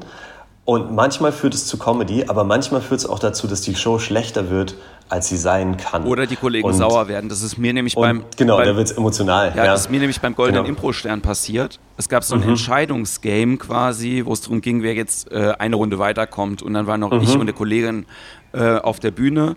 Muss man generell die Leute irgendwie sagen, es gibt so Impro-Formate, wo es so Wettbewerbscharakter irgendwie hat und einer kann dann mhm. gewinnen und so weiter. Und man sagt immer, ja, wir machen das irgendwie zusammen und der Wettbewerb ist nicht wichtig, aber dann wird es dann doch irgendwann kompetitiv. Ja, so mhm. gerade wenn man sich nicht kennt. Und auf jeden Fall war das Entscheidungsspiel war äh, ABC-Sätze. So. Mhm. Und ähm, irgendwie, ich habe dann was gesagt. Also, ne, man fängt einen Satz mit A an, der nächste Satz mit B, der nächste Satz mit C. Mhm. Und ich habe das halt auch immer so gespielt, dass wenn der andere nicht schnell genug reagiert, dass du auch einen zweiten Satz hinterher bauen kannst mit dem nächsten Buchstaben. Das kannte die Kollegin aber so nicht. Mhm. Und dann war mhm. die mega irritiert, dass ich ihr teilweise die in Anführungszeichen Buchstaben weggenommen habe. Ja, ja, ja. Du hast einfach, äh, du hast einfach, äh, ihr habt, sie hat gedacht, ihr spielt Tischtennis. Genau. Und du hast, du hast die Platte einmal kurz hochgeklappt und mit dir selber gespielt für eine kurze Zeit. Genau.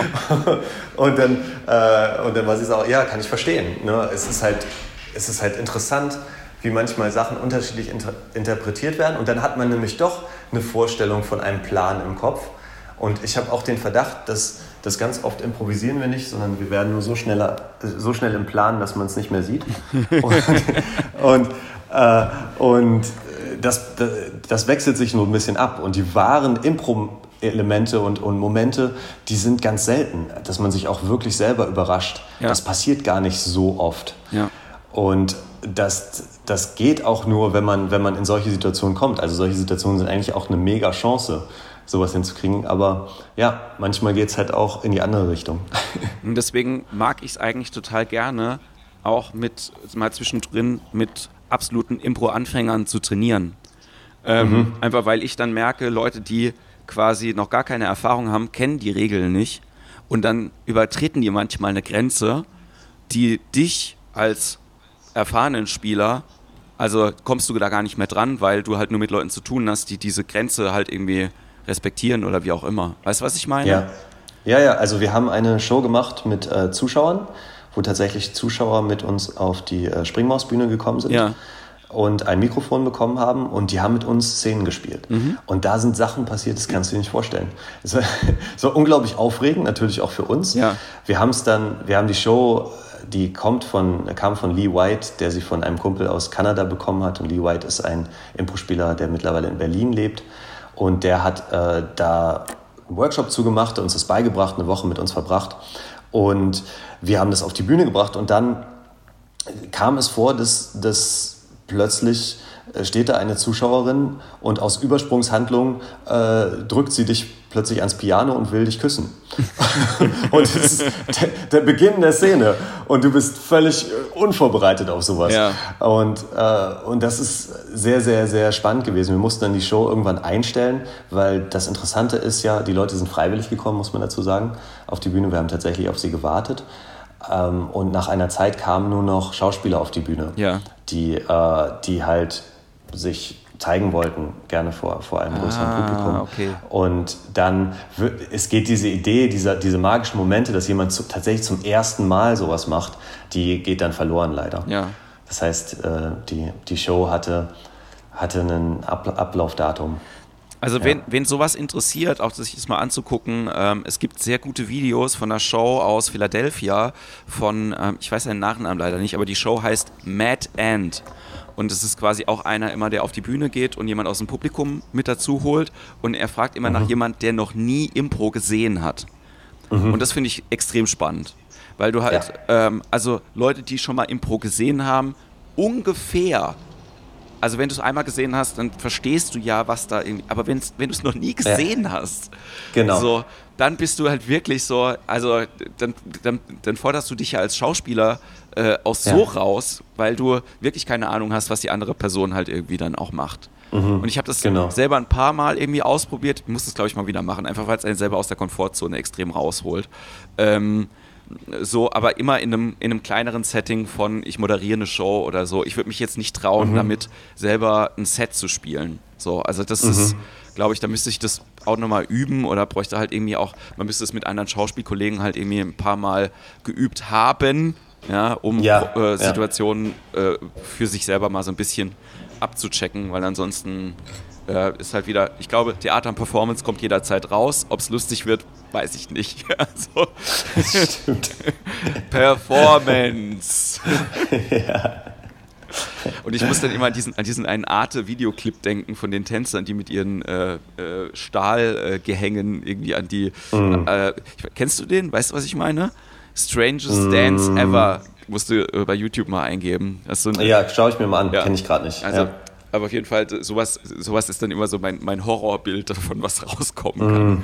Weil sowas. Ja, ach, ich weiß auch noch einen Moment, da war ich äh, in, in der Impro-Gruppe, die ich vorhin kurz erwähnt habe, die Taubenhorror, da waren wir in Köln und wir haben gedacht, äh, wir haben eine ganz tolle Idee. Da gibt es nämlich das Format KGB, Kunst gegen Bares. Ja. Also Künstler gehen auf die Bühne und das Publikum bezahlt den jeweiligen Act nach, nach Wert. Also stehen dann ja. da sechs oder sieben Sparschweine.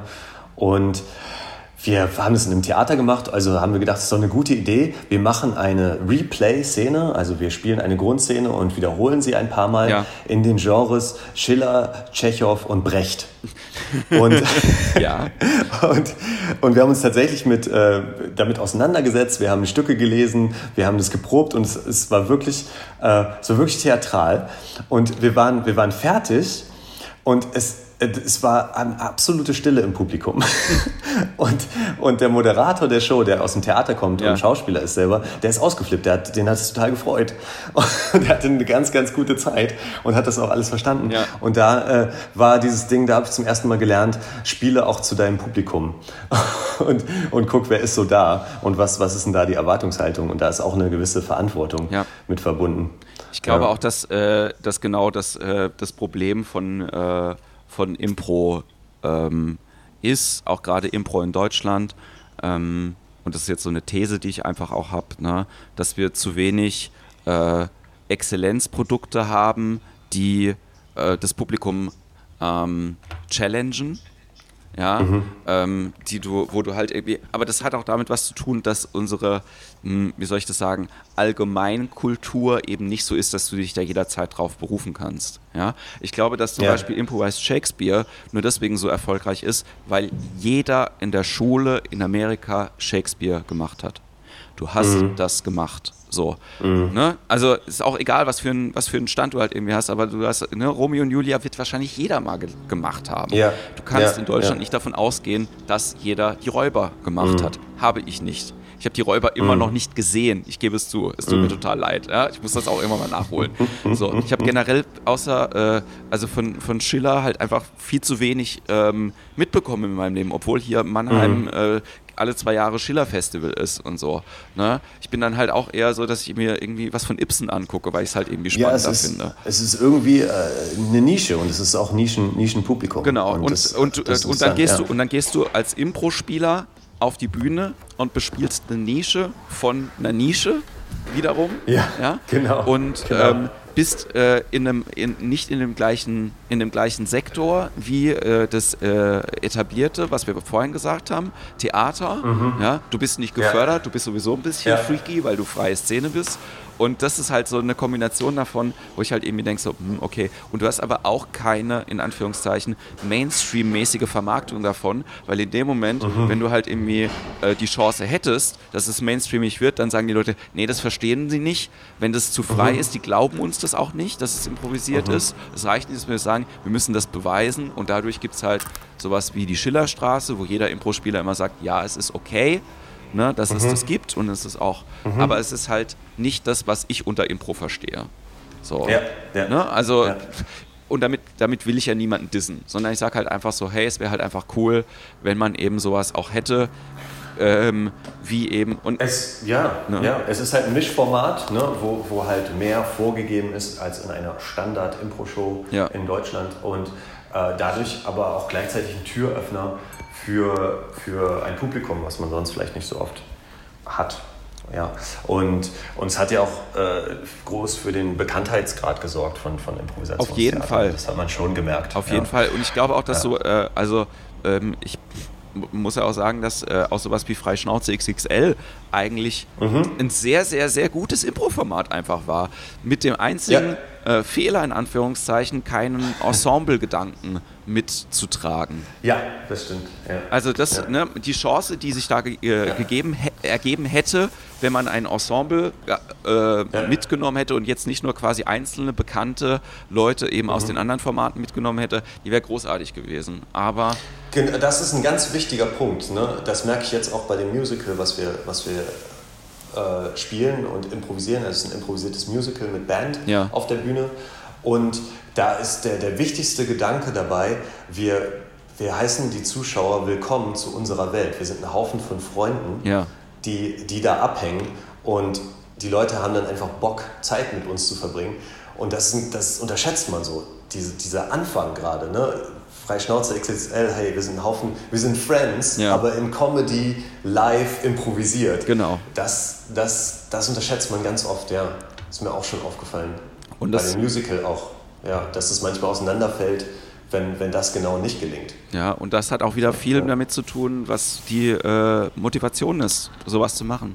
Ne? Mhm. Also äh, ein paar Freunde, die eine gute Zeit haben, ist halt, äh, glaube ich, eine Motivation, die viel einfacher klingt, als sie im äh, Daily Business zu erreichen ist. Weil du, ja. weil ja. Das, das Wertvollste, was du ja hast als, äh, als Selbstständiger, als Künstler, wie auch immer, ist ja eben deine freie Zeit. Und mhm. wenn du die ähm, quasi dafür aufwendest, die mit anderen Leuten zu verbringen, ja, die ja, quasi, ja. Äh, ne, wo, wo man halt irgendwie sagt, ja, okay, ich block mir halt irgendwie das oder ist es, ich priorisiere jetzt das, äh, die Zeit mit euch gegenüber und äh, ne, wir sind jetzt auch in einem, in einem Alter, wo einfach die Prios anders werden, ne, zu Beziehungen, Partnerschaft, Familie, Kinder. Äh, mhm. ne? Also das merkt man ja halt dann auch irgendwann so. Die, die, äh, die äh, wie soll ich das sagen? wenn du eigentlich an dem Punkt von der Karriere wärst, oder von deiner Erfahrung, lass mich so sagen, wenn du an dem Punkt von der Erfahrung wärst, dass du durchstarten kannst, ist es bei vielen Leuten so, dass sie sagen, ja, aber ich priorisiere jetzt andere Dinge in meinem Leben. Und ich mhm. glaube, das hat auch viel damit zu tun, ähm, dass eben die, ja, die Ziele dann irgendwie nicht offensichtlich sind. Ne? Also ich finde, das ja. ist immer noch eine Chance in Deutschland, ein Impro-Mainstream-Produkt irgendwann mal zu generieren, weil es das eben noch nicht gibt ja, mhm. ähm, für ein Fer fürs Fernsehen zum Beispiel oder fürs Radio oder wie auch immer. Ähm, könnte man ja machen. Ne? So, ich ja. glaube auch immer, dass es, Total. Dass, äh, dass es äh, irgendwann mal kommen wird. Ich weiß nicht, ob ich das derjenige bin, weil ich so verbrämt bin von den Produzenten. Ja? ich habe da keinen Bock drauf. Ich finde dann, find dann live irgendwie immer noch spannender. Ähm, mhm. Aber äh, genau, dass du halt die Leute bräuchtest, eigentlich die Erfahrung haben, aber die sagen dann oft, ey, ganz ehrlich, ich halt, äh, habe halt jetzt irgendwie zwei Kinder und dann ist mir das halt wichtiger. So. Mhm. Ne? Weil das andere halt ja jetzt nicht auf dem, also zumindest nicht so einfach irgendwie anzuzapfen ist. Ne? So, oder ja. ich müsste jetzt ja. nochmal zwei Jahre Arbeit rein investieren oder oder oder. Mhm. Genau. Und deswegen landen ja viele Leute, und das ist das Letzte, was ich mit dir auch gerne besprechen würde, im Businessbereich. Ja, und ich will das, ja, das stimmt, deswegen ja. mit dir auch deswegen besprechen, weil du ähm, eben es als einer von vielen Leuten, äh, nee, einer von wenigen Leuten so rum, gut schaffst. weil du einer von vielen Nein, bist. weil du einer von wenigen Leuten bist, der ähm, das, was äh, eigentlich seine Kernkompetenz aus der Wissenschaft halt irgendwie auch ist, versuchst es zu verbinden mit dem, was du über Kunst und Theater halt irgendwie weißt. Und das machst du unter dem ja. Label Neuroplay. Genau, Neuroplay hieß es am Anfang. Ich nenne die Trainings auch manchmal so. Ja. Ich musste es dann umbenennen. Es heißt Neuroblitz mittlerweile. Okay. Das funktioniert international auch ganz gut. Ähm, liegt einfach daran, dass es bestimmte Namensrechte gibt. Ich glaube, da kennst du dich auch ganz gut mit aus. Und ja. manchmal kommen dann Leute und sagen, hey, ich habe hier die Rechte für, du darfst das nicht benutzen. Und äh, ja, das gibt es nun mal manchmal und dann ist man in einer Situation, dass man den Namen ändern muss. Genau, und ich bin aber sehr glücklich mit Neuroblitz mittlerweile, weil ich auch viel im, im Ausland arbeite und man dann immer einen schönen äh, Witz machen kann über, über Blitz und es geht ja schnell und äh, da kennen wir und Deutschen uns ja aus, je nachdem, wie, wie schwarz der Humor dann ist. Jedenfalls, äh, ähm, Michael Mittermeier hat es, glaube ich, mal gesagt, jetzt werde ich wieder Side getrackt. Der, der hat gesagt, er hat ja mal Sets gemacht in, den, in New York, glaube ja. ich auch. Und äh, dann gab es viele Nazi-Witze und dann ist er auf die Bühne gegangen und hat gesagt, Why laugh about Nazi-Jokes if you can look at the original? Ja. und, und das lockert dann so ein bisschen die, die Stimmung direkt auf. Ich möchte an der, und, an der Stelle für dich auch noch als Tipp, weil ich, ich, ich habe es in einem mhm. anderen Podcast schon gesagt, das spannendste Buch, was ich jetzt aktuell äh, seit mehreren, ja, schon Wochen und Jahren äh, in der Hand gehabt habe, ist Der totale Rausch. Ähm, der totale Rausch. Der totale Rausch. Mhm. Es geht um Drogen im Dritten Reich. Es ist sehr, sehr wow. spannend und auch gerade für dich als äh, Neurowissenschaftler. Du kannst jetzt einfach damit anfangen, wenn wir gleich fertig sind und Pervitin ja. googeln, wenn du es noch nicht kennst. Ähm, das war quasi mit Methamphetamin, ähm, was quasi den Polenfeldzug ermöglicht hat. Also so, da, so kann man wow. da gut einsteigen irgendwie. Okay. Und es ist sehr, sehr spannend, dass quasi äh, mehr oder weniger die komplette Wehrmacht auf, auf Crystal Meth war. Ähm, aber das nur am Rande. Boah. ja, es ist ja, sehr, sehr, ja, sehr, sehr, gutes, sehr, sehr gutes Buch auf jeden Fall. Sehr, ja. sehr interessant. Ähm, wow. Genau. Ja. Neuroblitz. Werde ich mal in Google gucken. Genau, Neuroblitz äh, verbindet Wissenschaft und äh, angewandte Improvisation. Und mittlerweile kann ich sagen, dass das recht gut funktioniert. Das ist jetzt, ich bin jetzt im dritten Jahr und äh, natürlich ist am Anfang der, der Struggle eines jeden Businesses, äh, Kunden zu bekommen und sich ein Netzwerk aufzubauen. Und mittlerweile ist das eine sehr, sehr schöne Arbeit, die ich genieße und gerne mache. Und am Anfang fühlt man sich ja manchmal so, wenn man was Neues macht, was vorher noch nicht da war, so, ah, ich, ah, ich, das ist, fühlt sich nicht richtig an oder ich gehöre hier noch nicht hin ja. oder ich weiß nicht, was ich tue. Äh, boah. Und das ist mittlerweile weg, so dass ich mich da hinstellen kann und behaupten kann, ja, das weiß ich, das funktioniert, das, ähm, damit kenne ich mich aus. Und es war eine spannende Reise bis hierhin und die wird auch noch einige Jahre weitergehen. Ja. Ja. Genau. Und da ist es natürlich auch viel, wie du gesagt hast, im Businessbereich ist man da unterwegs. Das hat angefangen mit Instituten und Universitäten und mittlerweile sind es auch einige Firmen, bei denen ich dann Wissen auf humoristische Art transportiere. Ja. Und dabei aber den Körper nicht vergesse. Also oft, über, äh, über, äh, über ähm, oft ist es so, dass man ja, Humor, da denkt man, ja, oder bei einem Witz, da denkt man an was Verbales und vergisst das Emotionale und Physische ein wenig. Mhm. Und in den Workshops geht es dann halt auch genau darum, um Embodiment und Sachen halt mit anderen Möglichkeiten noch aufzunehmen. Mit anderen, durch andere Kanäle. Und das macht sehr viel Spaß und sehr viel Freude. Gerade auch, ich kann mich erinnern an einen Workshop bei äh, theoretischen Kernphysikern. Okay. und und äh, immer wenn ich dann Dinge anmoderiert habe, dann war kurz ein Stocken, ein kurzes Besprechen und dann haben sie geguckt, wie sie das Ding mathematisch oder so lösen können, indem sie bestimmte Raumkonstellationen einnehmen Geil. und dann äh, und dann auf Lösungen für Spiele gekommen sind, ohne einen Fehler zu machen. Wahnsinn. Und und es ging dann aber auch ganz stark darum, dass es okay ist, Fehler zu machen. Und dann haben sie aber einfach keine gemacht. und, und das, das sind so interessante Situationen, in die man dann kommt mit, mit verschiedenen Menschengruppen. Ja. Ja. Das, also das ist ganz, ganz spannend, weil ähm, ne, ich habe ja jetzt ganz lange keinen Impro-Podcast mehr gemacht. Und ich, mhm. ich glaube, ich, äh, der Grund, warum ich den so lange nicht gemacht habe, war einmal, dass ich irgendwie das Gefühl hatte, okay, ich habe jetzt schon ganz viel erzählt und ähm, gibt es da noch irgendwas, was ich irgendwie sagen will? Und jetzt merke ich aber in der Pause gerade äh, von jetzt fast einem Jahr, dass mhm. ähm, die Sachen, die ich jetzt sagen würde, ähm, die waren ja vorher anders, anders ja. und, ähm, und ich glaube auch diskutabler sind. Ne? Also, ähm, und da geht es gerade um dieses Fehlermachen. Ne? Also, mhm. Ähm, ich habe so das Gefühl, dass und das ist auch so, aber es ist nur eine These von mir, ne? dass ähm, ein Grund, warum Impro in Deutschland nicht da ist, wo es eventuell sein könnte, ist, dass dieses Fehler machen, äh, äh, äh, sich erlauben, Fehler zu machen, in Anführungszeichen, von vielen Gruppen zu sehr glorifiziert wird.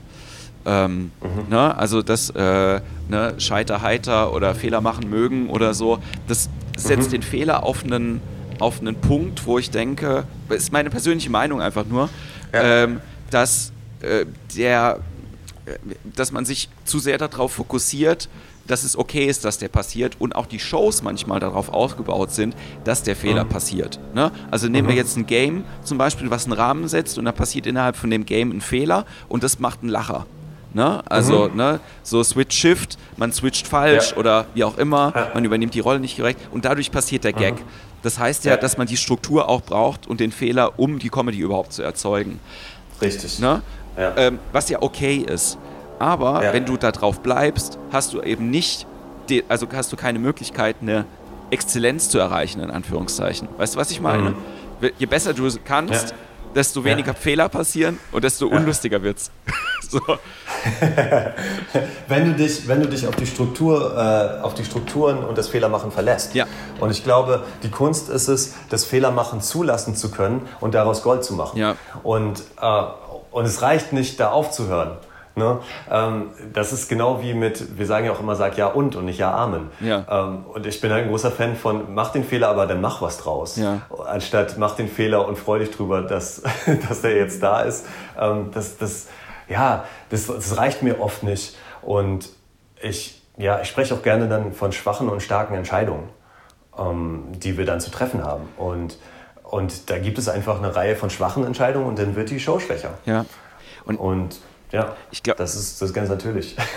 ich ich finde das auch ähm, so, so spannend bei äh, dem, wie du über Impro redest oder generell äh, deine, deine Formulierung, die du benutzt, weil das eine mm, also wir haben halt sehr unterschiedliche Hintergründe von dem, was wir irgendwie machen. Wir arbeiten aber lustigerweise ja in ähnlichen in ähnlichen Bereichen dann natürlich mhm. irgendwie auch oder fast in gleichen Bereichen. Ja, aber begegnen uns hin und wieder. Genau. Stimmt. Und ja. dann äh, trotzdem halt zu merken, so, ja, ähm, Respekt davor zu haben, wie die Formulierung halt irgendwie auch dafür ist. Oder auch zu merken, mhm. okay, wenn dann jetzt was Neues reingekippt wird, ne, sei es mhm. jetzt zum Beispiel halt irgendwie dieses, oh, okay, weil ich kann das, was du gerade gesagt hast, 100% nachvollziehen. Ich, mhm. Wenn ich einen Business-Workshop mache und dann irgendwie denke so, oh, gehöre ich hier überhaupt hin? Das ist jetzt, ich bin ganz, ne, habe ich, er, ja. erwischt mich vielleicht jemand, dass ich da gar keine Ahnung habe, wo, worüber ich rede, weil ich kann ja eigentlich, ich kann ja eigentlich nur Impro gut, ne, so, muss ich jetzt ja. noch irgendwas anderes ja. mit dazu holen und so. Aber auch das, mhm. da bin ich inzwischen so sehr im entspannten Bereich, weil ich halt merke, okay, egal in welchem Bereich ich mich jetzt irgendwie persönlich weiterbilde und ich äh, versuche mich gerade ein bisschen einzulesen zu dem Thema Selbstcoaching, NLP, mhm. Achtsamkeitstraining mhm. und so weiter. Und ich komme halt immer wieder auch so bei so Basic-Sachen halt irgendwie raus, wo ich halt irgendwie sage so, also, ne, NLP zum Beispiel, ich finde es auch gleichzeitig ein bisschen gruselig, aber Sachen auszusprechen, was das mit dir macht. Ja. Ne? Ja. Also, und was ist denn Impro, wenn nicht Sachen auszusprechen? Mhm. Ne? Also so, ja. Ja. Und dann und das ist auch die älteste Regel in der Comedy, den, den Elefant im Raum zu benennen. Genau. Wenn, wenn wir das nicht machen, ist er ja trotzdem da. Ja. Und, und das ist ganz schlimm, dieses Ignorieren. Genau, Sachen auszusprechen, finde ich, ja, find ich gut. Ja. Ja. Und ja, mir fällt das immer wieder auf. Ne? Ich nehme gerade Gesangsunterricht und neulich war das so, ich, ich will dann auch immer so viel, ich will so schnell besser werden. Ne? Ja. Ne? Und dann, äh, dann geht deine Stimme zu. Und dann habe ich diesen alten, glatzköpfigen Gesangslehrer, der drehte sich dann von seinem Klavier um und hat gesagt, weißt du Ben, manchmal ist es auch wichtig, einfach im Moment zu sein. ich, so, ich so, ach so. Gut, danke. Herzlichen Dank. Also nur weil man eine, eine Kompetenz in, in einem Bereich entwickelt hat, heißt das nicht, dass man die gleiche Kompetenz in einem anderen Lebensbereich plötzlich auch hat. Das stimmt. Ähm, das stimmt total. ja. Und das Witzige ja. ist zum Beispiel, dass ich ja damals angefangen habe, Impro-Unterricht äh, zu nehmen, weil ich das Problem hatte, vor Leuten nicht reden zu können. Und das mhm. Problem hatte, dass ich Leuten nicht in die Augen schauen kann. Das eine habe ich sehr gut mhm. in den Griff gekriegt und ist jetzt mein Job. Das andere ist immer noch ein Kernproblem von mir selbst. Und ich glaube, das ist so eine ganz krasse. Ich habe jetzt angefangen, so Erkenntnisse über mich und mein Leben einfach in so eine, in so eine, äh, in so eine App reinzuschreiben. Und ich glaube, mhm. eine von den krassesten Erkenntnissen, die ich irgendwie habe, die vielleicht uns beide auch so ein bisschen verbindet, ist, dass ähm, du ganz viele Sachen in deinem Leben justieren kannst, durch deinen Kopf, durch, äh, durch Training und sowas, aber dass ganz viele Sachen auch einfach nicht justierbar sind, weil du mit denen geboren wirst. Weißt du, das, also mhm. viele Sachen sind halt irgendwie, ähm, sei es Persönlichkeitsmerkmale oder irgendwie Eigenschaften ja. oder so. Das, ja. das gibt einen Grund, warum es Horoskope gibt. Weißt du, warum du halt irgendwie, mhm. Ähm, also es ist jetzt nicht, dass ich irgendwie sage, so, alle Schützen sind irgendwie ungestüm oder so, um irgendwas Blödes mhm. zu sagen. Aber ja. ähm, ne, das hat ja auch Erfahrungswerte und man kann irgendwie sagen, so, ja, tendenziell könnte es halt sein, dass Leute, die in der gleichen Jahreszeit geboren sind, ja, so, also durch die Entwicklung mhm. von, keine Ahnung, Sonneneinstrahlung auf den Mutterleib oder wie auch immer, ne? Hormonentwicklung, bla bla bla. Also das ne, versuche ich mir so zu erklären, weil ich halt einfach auch eher ein wissenschaftlich denkender Mensch bin, als jemand, der an äh, äh, Horoskope oder sowas halt irgendwie glaubt. Aber dass halt du bestimmte biologische Gegebenheiten irgendwie auch einfach hast, wo du einfach sagst, ja, und wenn dann Mensch Ach, halt rauskommt, ja. ähm, dann ist der halt eher so als so. Ja? Ja, ja, das ist ja die alte Nature versus Nurture Debatte und, und es bedingt sich halt beides. Ne? Das ist ja, das ist das, was ich so liebe ne, an der Epigenetik, ähm, dass die quasi eine Brücke ist zwischen diesen beiden, diesen beiden Ideen. Und wenn man zum Beispiel Malcolm Gladwell liest, dann hat er auch viele Beispiele dafür, wie, ich glaube, es waren bei Eishockeyspielern, waren immer nur bestimmte Eishockeyspieler im Nationalteam. Ja. Nämlich alle, die in bestimmten Monaten geboren worden sind. Und der Grund war einfach, dass die, dadurch, dass, die, dass es eine Jahresgrenze gab, dass die, die zu einer bestimmten Zeit geboren worden sind, einfach fast ein Jahr Entwicklungsvorsprung hatten, dadurch ja. immer in Förderteams gekommen sind, mehr Training hatten und dadurch dann irgendwann im Nationalteam gelandet sind. Ja. Und, und manchmal ist es ein System, manchmal ist es auch Ernährung und so weiter, was uns zu etwas macht. Ja. Und dann gibt es halt Dinge, mit denen wir nur sein können. Ja. Finde ich, sehr, ja. find ich sehr, sehr spannend. Ben, ich würde, äh, es, es, es, hat total Spaß gemacht, mit dir zu reden, aber ich würd, würd, ja. würde, äh, würde äh, quasi den Podcast, wie gesagt, nicht gerne beenden wollen, ohne dass du den Hörern vielleicht noch eine Geschichte äh, erzählst. Du darfst dir gerne aussuchen, welche. Ah, okay. ähm, du, ich weiß, dass du sehr viele auf Lager hast. Ähm, Deswegen, ja. ich, ich höre auch total gerne einfach zu und bin gespannt. Alles klar.